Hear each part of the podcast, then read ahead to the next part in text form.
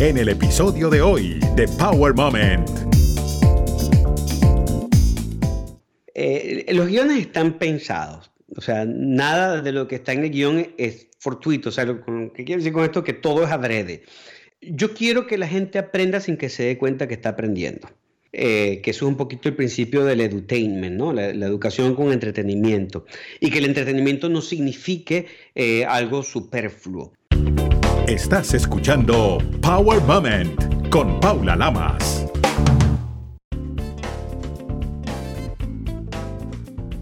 Como un alquimista, César Muñoz nos educa sobre la música mientras nos brinda conocimiento cultural, transforma las noticias, cuenta historias, curiosidades y anécdotas junto a la mejor cosecha de ritmos, compases, melodías y todo lo que se necesita para componer una verdadera cata musical. Hoy por hoy, César es uno de los más cotizados en la televisión hispana por su talento y sello particular. Nos cuenta cuáles han sido las claves de sus éxitos, qué aprendió cuando estudió música en Berkeley, cómo se reinventa y cómo conquista a una compleja audiencia hispana en los Estados Unidos a través del programa Al Punto con Jorge Ramos, además siendo guionista de shows como Los Premios Lo Nuestro y Latin Grammy. ¿Cuál ha sido tu power moment para llegar a donde estás? Voy a ser totalmente honesto, yo no siento que llegué a ningún sitio. Este, yo siento que es algo que continuamente está pasando. Eh, o sea, cuando uno es niño y uno tiene problemas en el colegio, está superando cosas todos los días y después eh, cuando sales a la universidad empiezan otros retos, hay otras incógnitas y hay algo que creo yo que en eso radica un poco la, juventud y es que yo todo el tiempo estoy preguntándome qué es lo que va a pasar. Yo no sé qué va a pasar con la vida ahora. Es decir, yo no estoy esperando un descanso, yo no estoy esperando ese momento en que el piso se pone plano y no hay que seguir subiendo. Yo siento que la escalera siempre está allí. Entonces, para empezar, no siento que haya llegado, por ejemplo, para ver si, puedo ser un poquito más ah, específico. En cuanto a la música, yo estudié música, yo empecé a estudiar cuando tenía siete años porque bueno, era una fascinación que tenía yo por los instrumentos musicales y me metieron en clases en un centro comercial donde había un profesor y empecé a estudiar. Ese proceso que comenzó ese día no ha terminado, porque yo hoy estaba aquí sacando eh, la progresión armónica de una pieza de Johann Sebastian Bach que se llama Aire, Air, porque le estoy haciendo un arreglo vocal y, y yo estoy sentado con esto sin, sin creerme lo que esta persona hizo, tocando los acordes de la misma manera como cuando yo tenía 12 años y estaba en clases de guitarra y me enseñaban una canción nueva. Entonces, no he llegado todavía y sabes, no quiero llegar, porque si llego se acabó. Entonces, e, eso como, no, sé si, si, me puse muy conceptual, pero es la, la verdad. No, está bien, pero a ver, no podemos tapar el sol con un dedo. Eres una personalidad no solamente ya para la comunidad venezolana, la cual te conoces desde hace muchísimos años, tienes una carrera muy extensa, sino que hoy por hoy ya eres una figura internacional.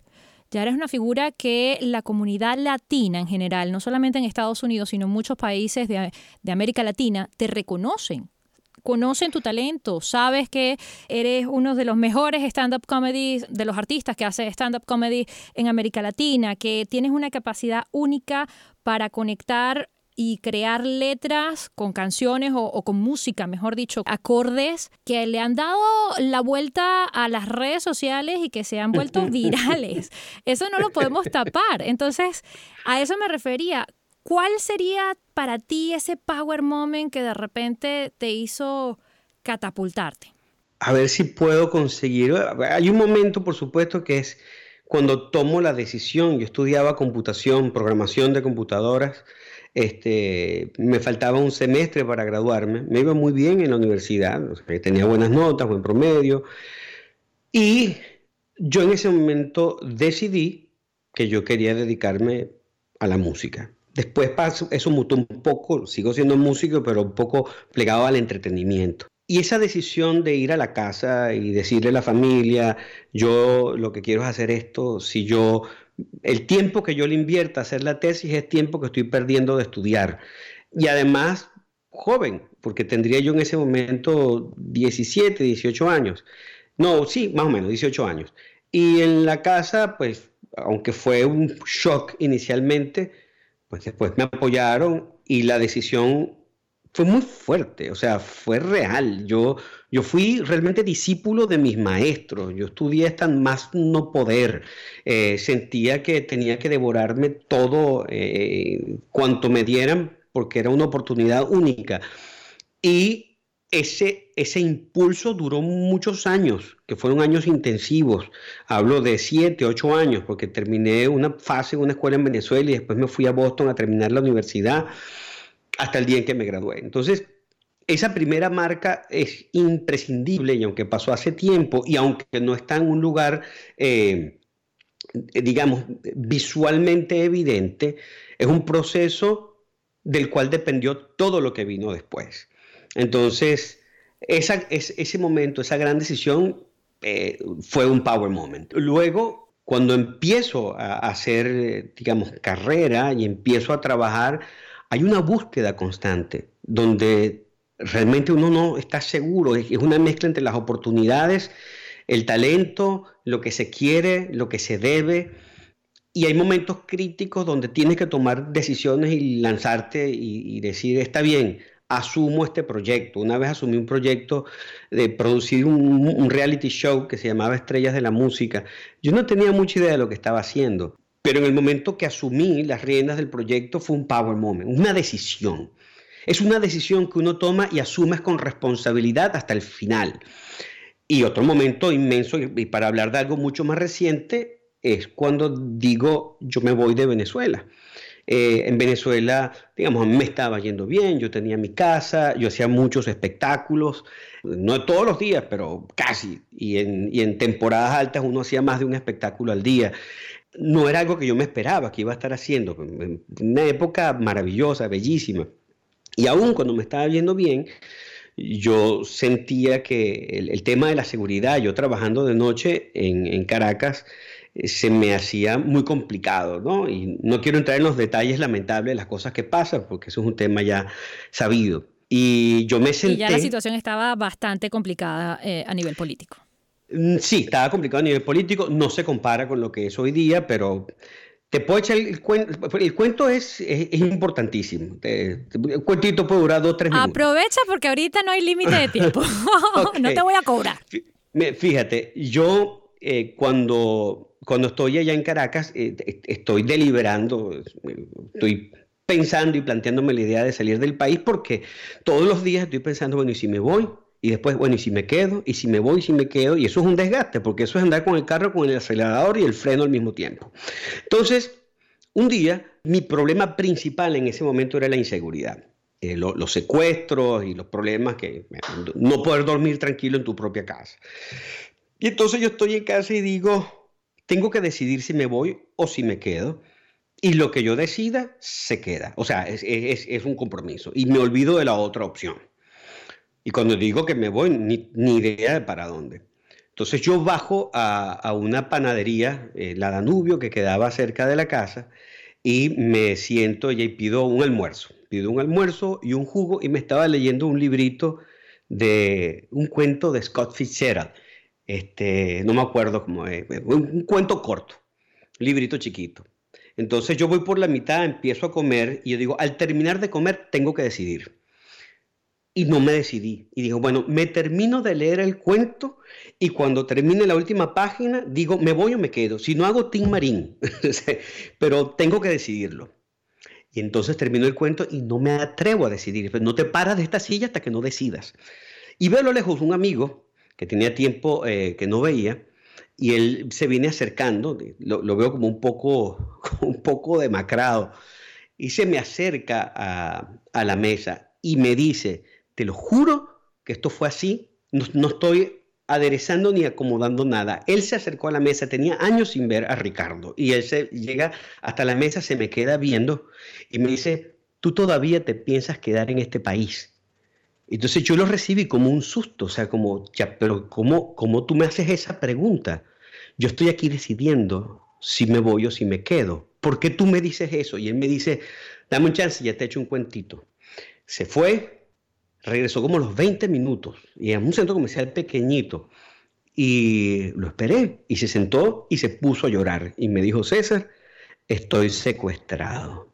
Y yo, ¿cómo así? Bueno, me están persiguiendo, me están llevando por todos los cajeros, por todos los bancos, saben eh, los nombres de mi familia, de mis hijas, y, bueno, entonces le compré un agua, lloró, se puso nervioso, me pidió que por favor llamara a su esposa y le dijera que él estaba bien, que explicara un poco lo que estaba pasando, que no hicieran nada, que no pueden llamar a la policía. Se fue y yo me quedé muerto de miedo allí porque los secuestradores vieron que él hizo contacto conmigo. Bueno, esperé un rato, salí con la adrenalina a millón sin saber lo que iba a pasar. Fui a mi casa y dije, pues si quería una señal, la tuve. Y tomé la decisión y la asumí. Entonces, bueno, agarré dos maletas y terminé viniéndome a Miami. Ese fue un power moment, momento crucial de tomar una decisión y, y asumirla. Sin duda, digamos que nos has contado tres power moments, pero el último ha sido creo que el más poderoso de todos porque fue esa decisión que algunos inmigrantes tienen la bendición de tomar, porque hay otros que no, digámoslo. Porque a veces para inmigrar tú debes de tener eh, esa base psicológica, por lo menos tomar la decisión de decir, ¿sabes qué? Sí, voy a agarrar mis cosas, voy a cerrar un ciclo aquí, voy a abrir otro por allá, vaya a saber a Dios dónde, ¿no? Pero, pero en tu caso tú tuviste esa opción, tú tuviste esa posibilidad y es una bendición.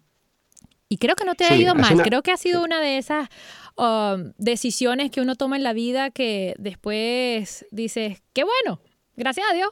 Lo hubiese hecho antes. No, sin, lugar a dudas, sin lugar a dudas, eh, cuando echo para atrás y veo lo que ha pasado, me, alegro y me, impresiona cómo se pueden desenvolver las cosas. Pues. Este, uno camina por un hilito muy fino eh, buscando este, pues, una mejor vida, este, estar bien. Y es complejo para, para todos. Pues. Eh, no tengo una historia, una historia eh, lastimosa y dolida de sufrimiento de inmigrante. Creo que siempre fui bastante afortunado, pero vine sin nada. ¿ah? O sea, vine, me quedé en una habitación, después pasé a casa de un primo y después y agarré, me traje una guitarra, una guitarra portátil chiquitita que yo tengo y empecé a buscar trabajo tocando en restaurantes. Y entonces empecé a tocar en restaurantes y después unos amigos eh, que, con los que me reencontré tenían una escuela de música y empecé a dar clases eh, allí. Y, bueno, las cosas fueron este, evolucionando y fui entendiendo también al, país. Yo viví aquí seis años antes, pero vivir de estudiante y de estudiante recién graduado es muy distinto a eh, ya ahorita, pues tantos años después, a, rehacer tu vida. Y justamente de eso te quiero preguntar, porque tú acabas en uno de estos Power Moments de dejarnos saber que para ti fue bien importante, que marcó mucho unos maestros, ¿no? Eh, mientras el proceso que estabas haciendo de aprendizaje de alguna forma en Venezuela y a mí me llamó mucho la atención porque en tu currículum dice que tú viniste a Berkeley College para estudiar música y digo, wow, ¿le marcó Venezuela más que Berkeley? Bueno, en Berkeley también tuve un gran maestro. Yo tengo el espíritu del discípulo.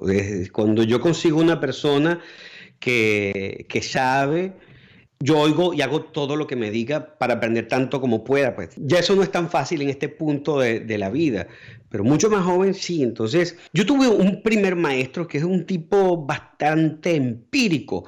Él murió, eh, se llamaba Roberto Fuentes, pero yo estaba recién graduado de, bachillerato y él eh, tenía una agrupación coral humorística que era la Alpargata Cantorum. Él era el director. Era un tipo con un instinto para la escena, pero impresionante. Hoy lo recuerdo con todo lo que viví, con todo lo que he visto, y ahora me asombra más en el recuerdo, porque puedo detectar mucho más de lo que yo detectaba cuando estaba comenzando. Y él era un hombre joven, él tenía 30 años en esa época. Yo de él aprendí mucho. Eh, o sea, yo tomé con él lecciones de cuatro, expresión escénica, clases de canto, era como una formación integral artística que él impartía y él fue muy importante y con él compartí la decisión de dedicarme a la música eh, por completo. Y él de hecho me dijo, piénsalo bien, porque una vez que tomas esa decisión es difícil arrepentirse. y creo que fue bastante sensata su, su, consejo, pues, como tómatelo con calma, piénsalo bien, piensa lo que estás haciendo. Bueno, cuando efectivamente tomé la sesión, le participé y celebramos. Después yo empiezo a estudiar en una escuela de música, que era la Nova, que todavía existe, y la maestra era María Eugenia Tilano, la directora. Ella es egresada de Berkeley y tenía todas las guías y todo el material. Yo empecé a estudiar con ella y nosotros nos encerrábamos los domingos a hacer planas de, de, de, las cosas que estamos teniendo en armonía, a, escuchar música, a sacar solos, a aprender cosas de memoria y todos los amigos estábamos en la misma actitud. Y después cuando fui a Berkeley me topé con Bob Stoloff, que es un improvisador vocal multiinstrumentista y yo quedé fascinado desde que lo vi la primera vez y me le paré enfrente, pues estaba en un concierto de él, se bajó y yo fui hasta donde está él y yo le dije, yo quiero estudiar contigo. Y entonces me dijo, ahorita no se puede porque lo escupo. Yo digo, no sé, yo quiero estudiar contigo. Y entonces después él me contó, fue tanta tu convicción que no me dejaste opción. Y estudié con él seis años. De hecho, pasé un par de veranos en su casa, en el sótano, con todas las partituras de los trabajos que él había hecho, estudiando solamente. Entonces, por eso yo siento que yo he tenido este, maestros importantes, gente dedicada a la pedagogía, de quienes yo aprendí muchísimo. Tienes un mix, un background cultural y, de información de aprendizaje mixto. Y siempre hay una constante, o por lo menos lo, he visto en varios trabajos tuyos, es la música clásica. A mí en lo personal, por ejemplo, eh, Vivaldi me parece uno de, los genios más alegres. Ese hombre yo creo que vivía borracho todo el tiempo o, no sé, o con esa alegría en el cuerpo, porque eh, todas sus piezas o la mayoría de sus piezas no hay drama. En cambio, Beethoven lo vemos un poco más intenso al hombre, mi punto de vista. Sí, sí, sí, sí, sí. Tú estás hablando ahorita que estás preparando algo con Bach. ¿Por qué la música clásica? Tengo un vínculo cercano con la música clásica, indiscutiblemente, y la razón es porque es maravillosa. O sea, es el archivo de toda la vida. Eh, que hay del de, o porque no pagas royalties. Y en todos los... Claro, y no, y no, y no pagan royalty en el transcurso de la evolución de la música resaltaron unas personas que han sobrevivido por siglos, por alguna razón importante, y cuando uno se, mete con la obra de ellos, descubres cosas que ratifican las razones por las cuales son los grandes maestros. Entonces, el deleite que yo tengo cuando me pongo a desentrañar el trabajo de creación de estas personas, este, no tiene comparación con cualquier otra cosa que yo haga. Ahora, no es que yo escucho solamente música clásica, escucho todo tipo de música, me gusta mucho la, música para cine, pero yo también escucho el pop, este, soy fan de los Beatles, porque si no, no sería persona. Y bueno, mi, mi grupo así favorito es Queen, pero todos tienen como mucha comida armónica y melódica, porque soy realmente melómano. Me gusta, este, me gusta la construcción de la belleza a través de las notas. hoy día hay, hay música que está más basada en el beat, y aunque el beat me gusta y me llama la atención, hay cosas que hacen Black Eyed Peas que me parecen alucinantes. Y de la misma música urbana, la música latina, hay cosas muy avanzadas que se están haciendo a nivel de beat pero mi paladar auditivo necesita algo un poquito más sublime. Y para mí más sublime es la, armonía, porque la melodía es lo que se ve, el ritmo es lo que se siente y la armonía es lo que se presiente. Y esa sensación de presentimiento es la que a mí me da cosquillas. Y por eso, bueno, el ingenio de uno me atrae más que el ingenio del otro, sin querer en ningún momento poner a unos por encima de otros.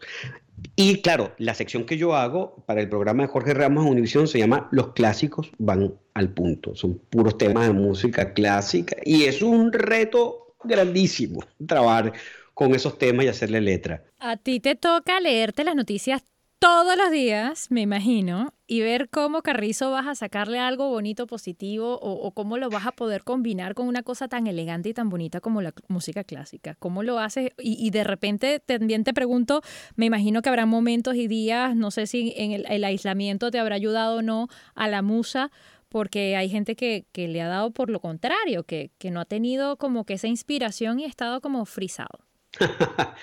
Mira, la, creatividad depende de un estado de ánimo. Yo necesito tener el ánimo en alto, estar bien descansado, comer bien. Todos esos factores hoy día son fundamentales. Estar ordenado también para que se me ordenen las ideas. Y los procesos creativos sistemáticos son son muy exigentes, porque no es cuando llegue la musa, es cuando tiene que estar lista la letra. O sea, yo estoy trabajando ahorita y yo mañana a las, a las 2, 3 de la tarde tengo que estar entregando un videoclip del tema de la semana. Y bueno, está listo el arreglo, está un boceto del arreglo vocal, me falta la mitad de la letra y no he grabado absolutamente nada.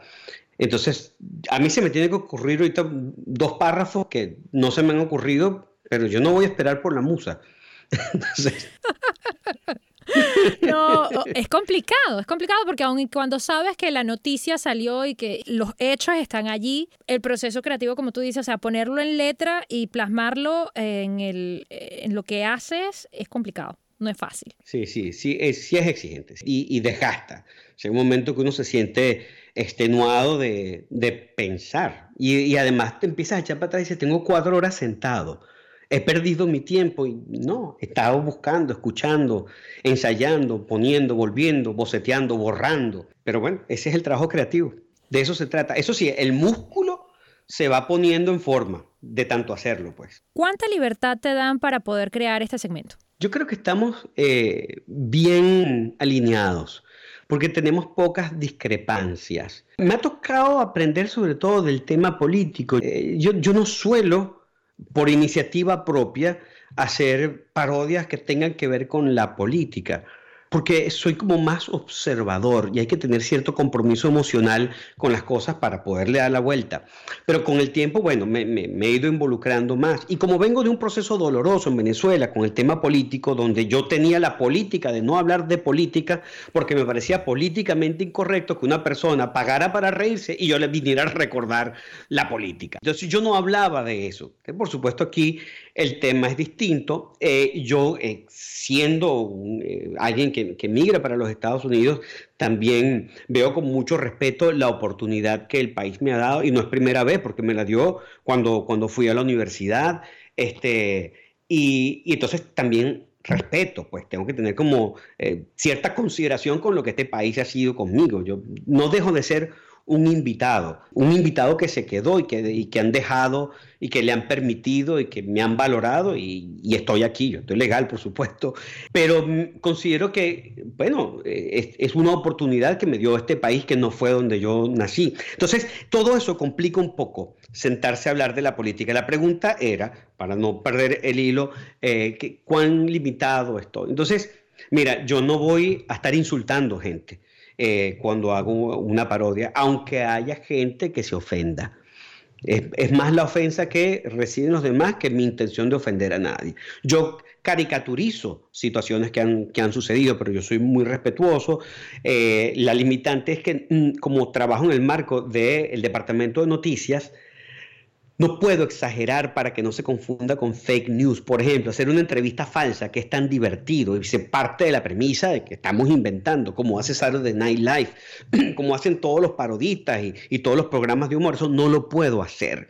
Entonces tengo que ser muy correcto porque estoy en el marco, el marco de un programa de noticias, no estoy en el marco de un programa de humor. Eso es lo más difícil. Eso es lo más complicado porque el, riesgo de, hacer algo sonso es grandísimo. O sea, hay licencias que uno quisiera tomarse porque conseguiste una palabra que rima, pero resulta que no es totalmente justa. Entonces tienes que dejarla.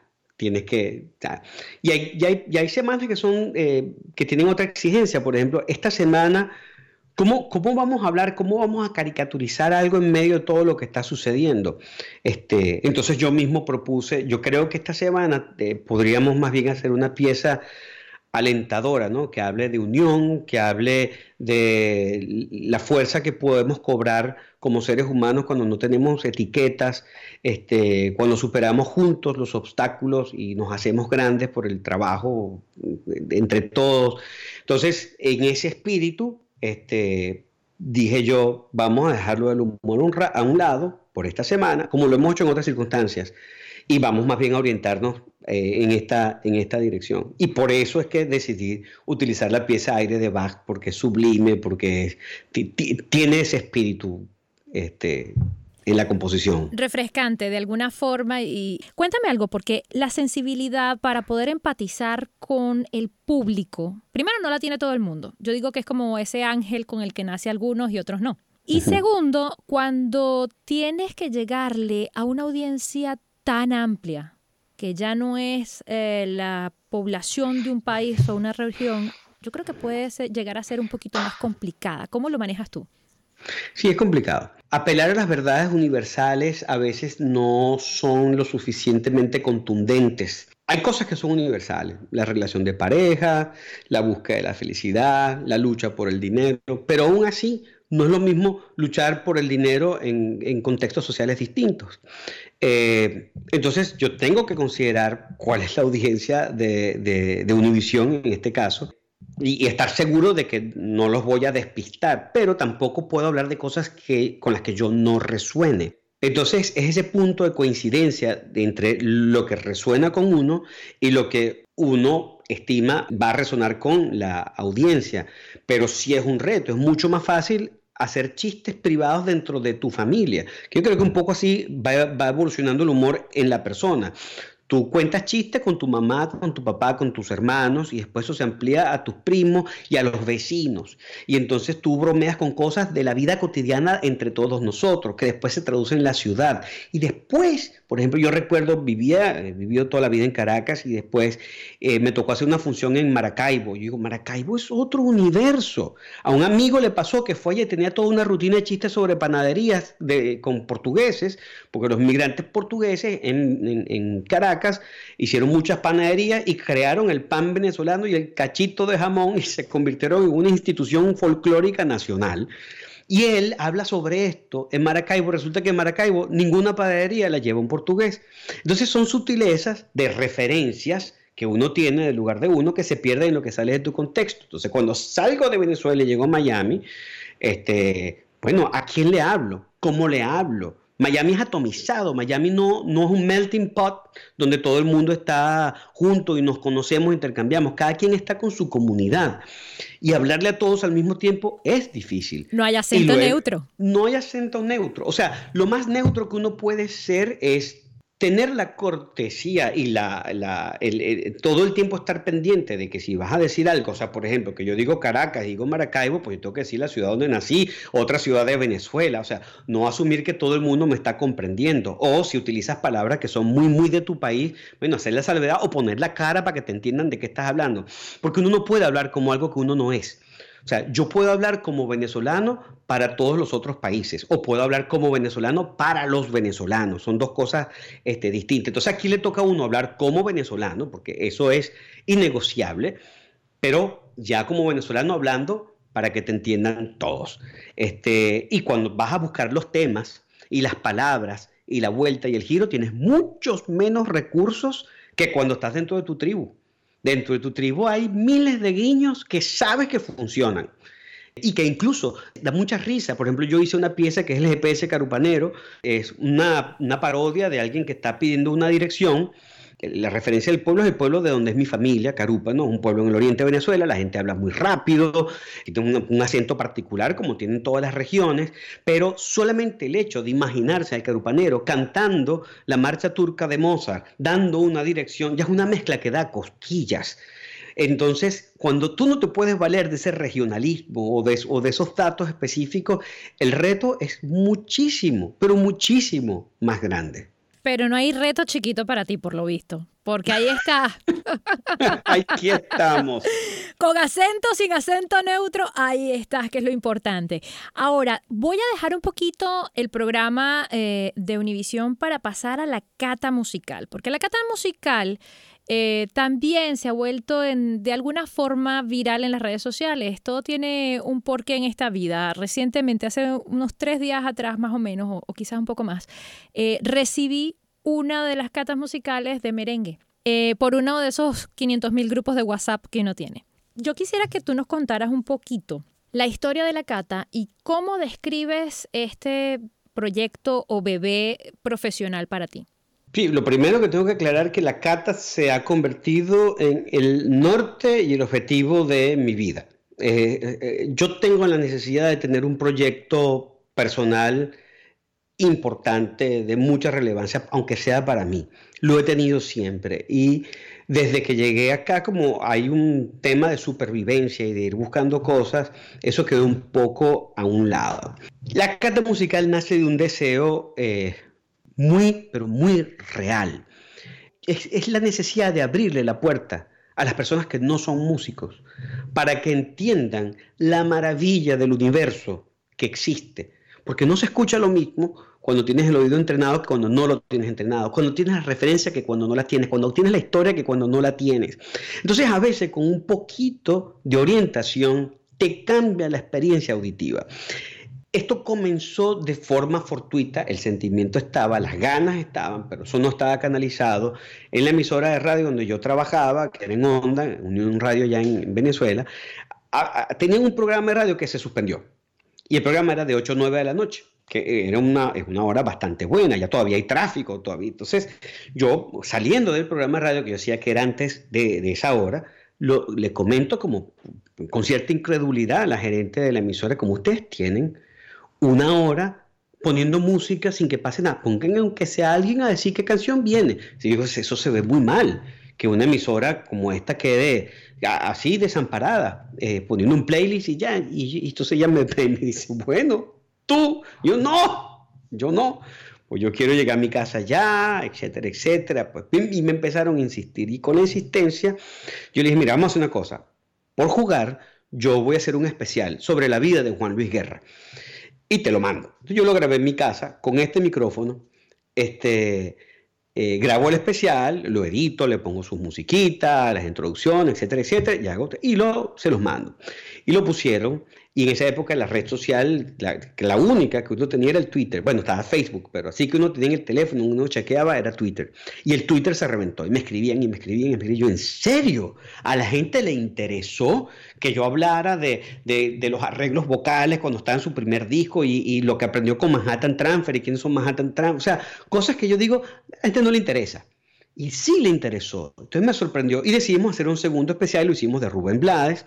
Funcionó también y allí dijimos, bueno, vamos a, vamos a darle forma a esto y yo digo, bueno, vamos a hacer la cata musical.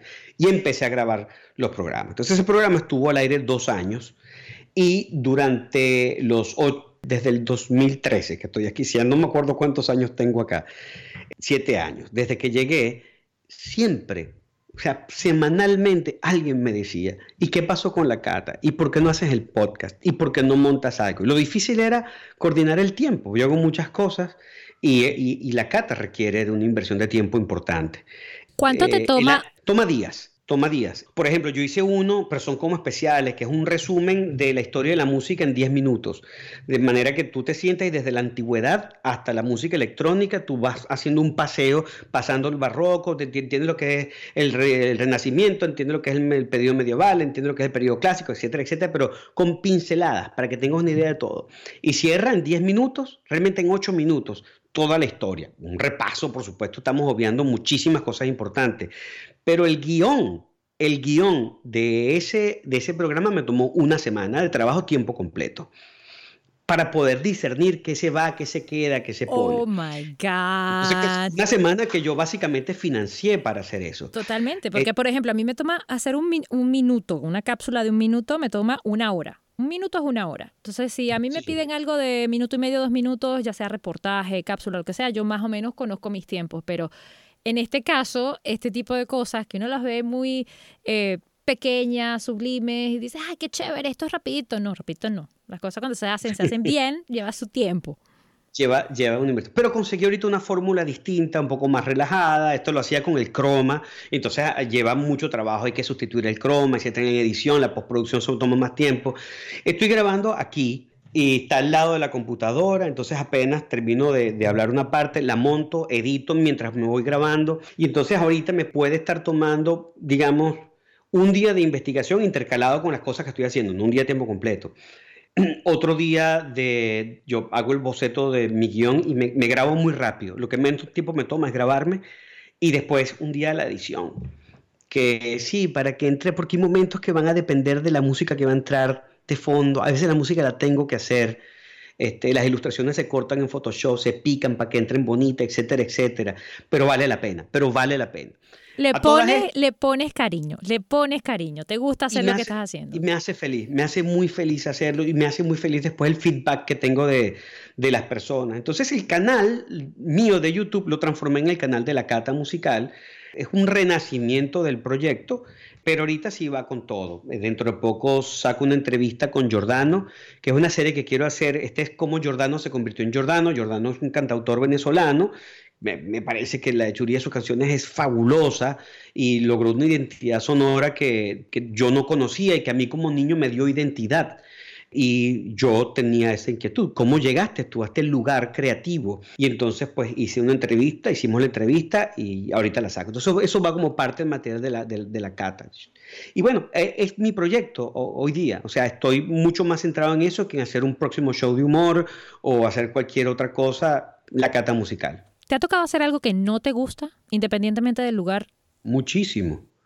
Es de lo que más he aprendido. Cuando, cuando trabajas haciendo algo que no te gusta es cuando se pone a prueba tu capacidad. Yo hice, por 15 años yo hice publicidad, este, hacía muchos comerciales y yo llegué a odiar el sentarme frente a una computadora a hacer un arreglo musical, porque no quería hacer eso, pero lo tenía que hacer. Y había que cambiar la actitud y había que, bueno, ponerle cariño al trabajo. Pero he hecho muchísimos trabajos. Y además hay la creatividad también tiene momentos que uno no quiere, que uno quiere echarse, que uno quiere ver una película, que uno quiere hacer cualquier cosa. Por eso es que se llama trabajo. No es tan idealista así como la gente cree que uno se está divirtiendo todo el tiempo. No, toca trabajar. Toca trabajar. Lo bueno es que uno va entendiendo que al final del día, sí, hay que pagar los biles, como dicen acá en Estados Unidos, hay que pagar las cuentas, pero si uno no hace lo que uno quiere, uno no va a ser feliz nunca. Y yo creo que de esto se trata la vida. Que uno pueda conseguir el balance para poder hacer quizás las dos cosas o realmente poder vivir de solamente una y es de la que te gusta, ¿no? Y ahí está la cosa, ahí está la magia. No, es lo ideal. Yo creo que cuando uno tiene foco y objetivos personales, lo importante es que sea lo que sea que estés haciendo, estés capitalizando conocimiento, estés desarrollando habilidades, estés aprendiendo y estés creciendo. Entonces, digamos, si me tocó hacer un trabajo administrativo, que yo nunca en mi vida lo he hecho, pero me tocó hacerlo, bueno, ojalá me sirva para poder llevar en orden las finanzas de mi proyecto personal. Entonces, no siempre es tan evidente cuánto te va a favorecer eso que estás haciendo, pero si uno tiene el foco, uno puede, en música se dice, rearmonizar la situación es darle una perspectiva distinta y hacer que se convierta en parte de lo que a ti te gusta. Sabes que estábamos hablando hace un momento que me estabas comentando que decían que a lo mejor la gente no le iba a gustar o no iban a entender o no iban a saber. Yo creo que muchas veces, sobre todo en el medio, se subestima a la audiencia. La audiencia yo creo que tiene, una, tiene hambre de aprender cosas de una manera ligera, de una manera fresca, eh, pero sí tiene esa, mm, esa, esa necesidad de tener eh, información de otra forma. Y la llegada de las redes sociales han ayudado muchísimo a demostrar eso. Así que yo creo que la cata musical eventualmente va a ser tu, tu principal modus operandi de vida. Y ojalá te lo deseo mucho porque de verdad es muy buena. Logras captar y poner eh, de una forma maravillosa, no sé cómo, tú dirás si nos los explica o no, que de repente empiezas a echar un cuento y lo unes con el crono, el dios griego, y después yo digo, pero ¿cómo, ¿cómo me está haciendo esto? ¿Cómo me va a pasar de esto a, la mitología griega? O sea, ¿cómo logras hacer ese tipo de cosas? Porque sí, la creatividad es buena, pero tienes la estructura de que siempre vas a hacer una conexión de otra cosa, ¿cómo lo logras? ¿Cómo vas a hacer ese, ese, ese desarme? Porque para mí fue como una caja de herramientas. Y dije, ¿y este hombre qué está haciendo? Mira, eh, los guiones están pensados. O sea, nada de lo que está en el guion es fortuito. O sea, ¿qué quiero decir con esto? Que todo es adrede. Yo quiero que la gente aprenda sin que se dé cuenta que está aprendiendo. Eh, que es un poquito el principio del edutainment, ¿no? la, educación con entretenimiento, y que el entretenimiento no signifique eh, algo superfluo el, haber trabajado tantos años haciendo comedia, haciendo comedia en vivo. La comedia en vivo es una de las artes más ah, objetivas que hay. La gente puede aplaudir por decencia, puede darle un cumplido a una obra plástica porque le da pena decir lo contrario, pero la gente no se ríe por decencia, mucho menos cuando están 100 personas juntas, 200, 500 personas juntas, no se ríen por decencia, se ríen solo si les da risa. Entonces uno empieza a desarrollar un olfato de aquí lo estoy perdiendo. Aquí se me está yendo. Aquí tengo que refrescarlo y hablar de, otra cosa. Aquí te voy a meter un cuento. Aquí te voy a meter en un momento mágico. Aquí te voy a emocionar. Y todo más va respondiendo con las cosas que yo voy sintiendo. Y por eso es que la talla del guion para mí es tan, tan delicada. Y, es que a mí me parecía una, una, una o sea, se puede ver desde un ángulo humorístico. Lo que tú te refieres a es cuando eh, eh, eh, Roberto Cantoral escribió la canción del reloj, que dice, reloj, no marques las horas, porque voy a enloquecer. Y entonces esa pretensión de que un artefacto mecánico de pronto le va a decir al universo que detenga el tiempo. No, él es una consecuencia del tiempo. Es como querer calmar la enfermedad apagando la fiebre. No, la fiebre es una consecuencia. Entonces solamente está retratando y es un símbolo de lo que es lo otro. Entonces, ¿con quién habría tenido que hablar? Bueno, habría hablado con Cronos, que es el dios del tiempo, y dice, Cronos, dios del tiempo, no marques las horas, y era como más. Entonces, bueno, es realmente está partiendo llegas a Cronos, por el amor de Dios? Porque él es el que puede parar el tiempo. Entonces, este, y entonces es divertido porque refrescas la historia y de pronto estás parado en un sitio que no sabes por qué y cómo llegaste tal como lo describiste y después, bueno, pero acuérdate que estamos hablando este, del reloj y es como un poco de, un, juego del storytelling y puedes eh, hacer varios cuentos. Y dentro del cuento principal, en este, en este caso que es la estructura de un cuento de cómo se escribe una canción, también hablas de, de sus compañeros de trabajo, también dejas unos datos de que el trío Los Panchos fue el primer trío que tuvo, que hizo un boom este, importante, este, los ubicas en el tiempo, los ubicas en México, entonces vas ganando, vas absorbiendo datos y colores desde, desde muchos lugares y no se queda en la anécdota este, sencilla de, lo que pasó de A y llegó a, B. Este... Yo creo que eres como un pulpo que por cada uno de los tentáculos va absorbiendo información y de repente cuando te da la gana sueltas toda la tinta y haces una roja a la marinera, cualquier cosa. a ver, y, como tienes esa magia y ese don y te queda sabroso de paso, cuéntanos una cosita. Tú que tienes todo este conocimiento gigantesco de eh, la música como tal, y hace un rato estábamos hablando de los diferentes géneros hoy por hoy, ¿cómo ves a la industria? Porque hay gente que está muy molesta porque dicen que están muy vagos, por decirlo de alguna forma, y otros que ya no me voy a meter con las letras de las canciones, sino a lo que estábamos hablando, del ritmo, la melodía, la cuestión. ¿Cómo ves la industria? La industria responde a las necesidades del momento. Entonces, hablar mal del reggaetón es llover sobre mojado, lo que ha pasado por los siglos de los siglos. Amén. Cuando descubrieron los primeros libros de la biblioteca de Babilonia, una de las traducciones es los niños de ahora ya no tienen valores. Ya no, los tiempos no son como antes. Entonces, si desde desde aquel momento estaba pasando eso. Hay una dosis de ingenuidad. Bad Bunny no es ningún tonto. Eh, si, es que a esto vamos, ¿no? Porque estoy hablando de los exponentes quizás más relevantes de la movida eh, urbana. Este, Bad Bunny tiene una búsqueda tímbrica, sonora, de layers de programación eh, dentro. Y cuando digo Bad Bunny me refiero a a la creación de la obra en general, porque ya no es, el, cantante, es el, frontman es como la figura que está allí, pero él tiene como la personalidad de la cara, pero hay mucha gente detrás que está haciendo que esto suene, ¿no? Y, y, la obra hay que, es todo un equipo, es toda una industria. Lo que está detrás de un solo personaje que se para con un micrófono, atrás hay un ejército de personas. Total. Pero, pero también, o sea, de, de otra forma, lo ha habido antes. Yo no me imagino a Bad Bunny solo con un micrófono, pero eso no es su trabajo. Eso no es lo que él está planteando.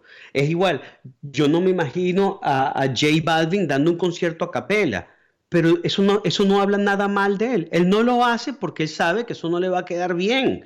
Él hace lo que él sabe que le va a quedar bien. A poner otro ejemplo con lo que yo me he metido en problemas en, muchos, en muchos lugares. Madonna a mí no me parece impresionante. Madonna me parece, ojo, no me parece impresionante si la veo de forma aislada como cantante pero me parece impresionante su trabajo, la mente que tiene, el olfato que tenía para entender cuál es el beat que va a venir a continuación, si es que no venía ella a imponerlo y que se mantuvo vigente en la industria por una vida entera, eso es una proeza. Entonces el valor de Madonna no está en que si canta duro, que canta suave o canta bajito. Entonces, ponernos a, darle parámetros de medida para decir que alguien es bueno y es alguien es malo es muy delicado. Este, entonces, ¿qué opina la industria? La industria está bien, está vendiendo. Los reggaetoneros están batiendo los récords de billones de views en YouTube. Y, eso lo tiene ahorita, uno de estos es Osuna, el, dominicano. Este, no son ningunos tontos, tienen intuición, tienen olfato comercial. Cuando Strauss hace el Danubio Azul, está en su casa con sus amigos y le dice a un compañero, chico, tú que eres tan buen músico, ¿por qué tú haces esa porquería bailable? Y él le dice, bueno, porque si yo no hiciera esto, no te estarías tomando esta champaña en esta casa. Entonces, en aquel momento, los valses de Strauss, para una audiencia, era reggaetón. Para nosotros, hoy es música exquisita. ¿Quién sabe si en un futuro tengamos tenga la, gente una óptica que, no estamos viendo.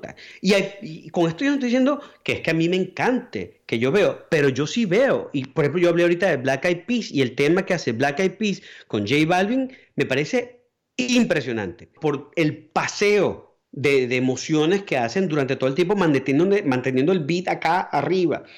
Entonces, ¿qué opino la industria? Está bien. Y estamos como siempre, como siempre ha sido, está cambiando. Cuando salió el rock heavy, las guitarras distorsionadas, el nombre lo dice, esa guitarra está distorsionada, eso supone que está malo.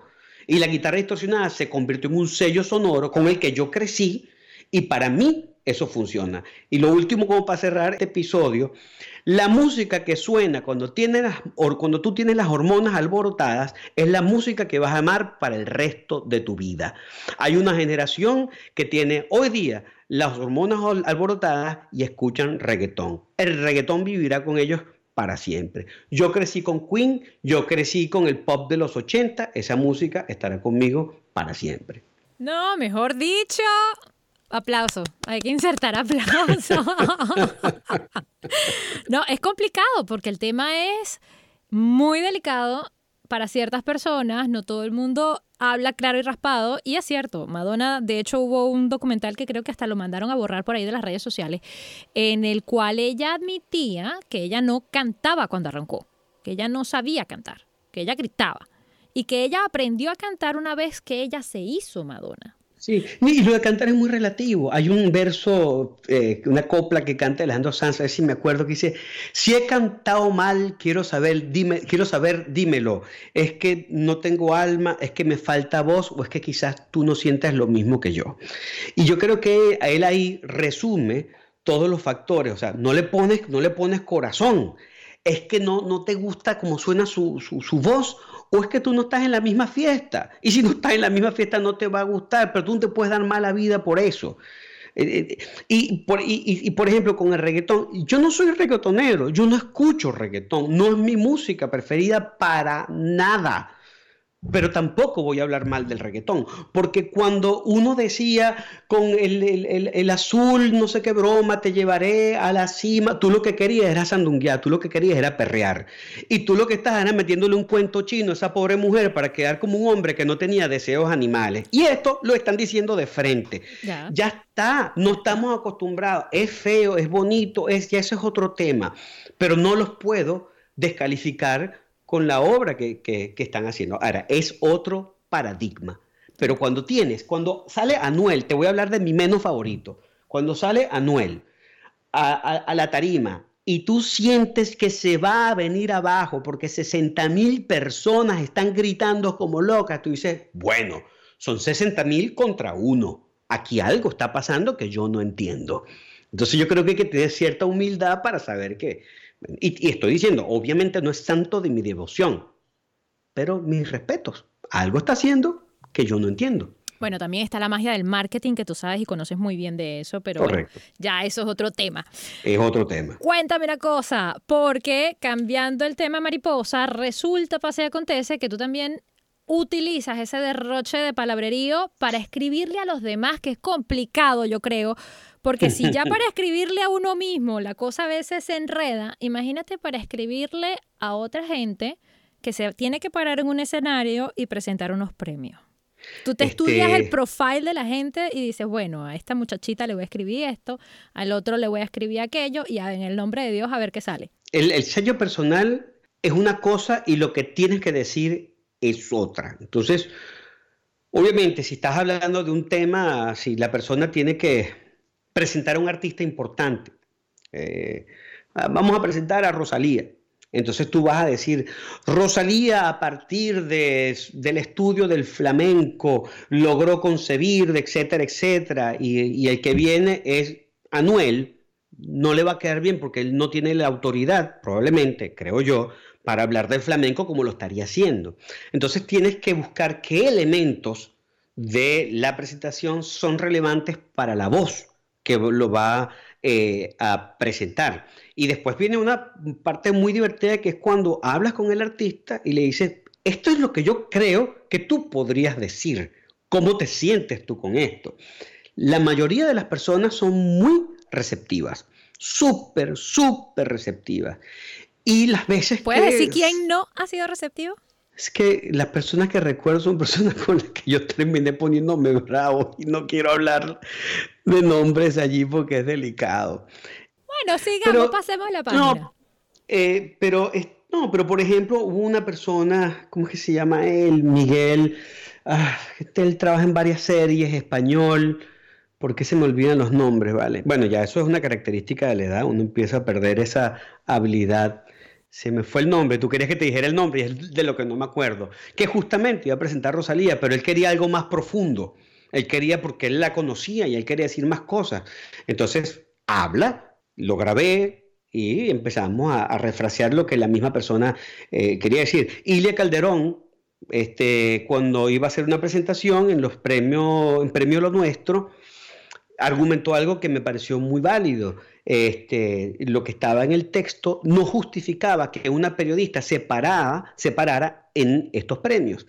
Y entonces ella considera que si ella tuviese un mensaje, un llamado al voto, por ejemplo, la importancia para los latinos, que es votar, era más pertinente su presencia allí. Entonces conversamos un rato, este, se reescribió, se le mandó por correo, que gustó, y entonces hizo la presentación. Entonces tampoco es que las razones, cuando la persona no lo, no lo va a hacer tal cual como se le hizo, no es porque, porque se sienta mal. Hay otras que yo las cambié, o, que las cambiamos este, en, el equipo. Este, la presentación del disco álbum del año para los Grammy, cuando Ricky Martin estaba presentando, eh, él estaba leyendo el libreto y tal, y está, increíble para trabajar con Ricky. Este, y de repente él empezó a hablar, nos tomamos un break y empezó a hablar del disco del año, lo que significa para él, y todos dijimos, no, tú tienes más autoridad que todos nosotros para hablar de esto. Vamos a decir exactamente lo que tú estás diciendo ahorita. Vamos a cambiarlo para hacerle el, el traje a la medida de la voz. Pues. Entonces es muy bonito, es muy interesante. Se aprende un montón haciendo eso. ¿A dónde quiere llegar César Muñoz? Yo quiero llegar a una casa en la montaña con el internet más rápido que exista para poder pedir cosas en Amazon, con mis instrumentos musicales y con mucho tiempo para hacer una sola cosa bien hecha. Y después tiempo para sentarme en paz en una butaca a leer o en una pantallita a ver la película que yo quiera.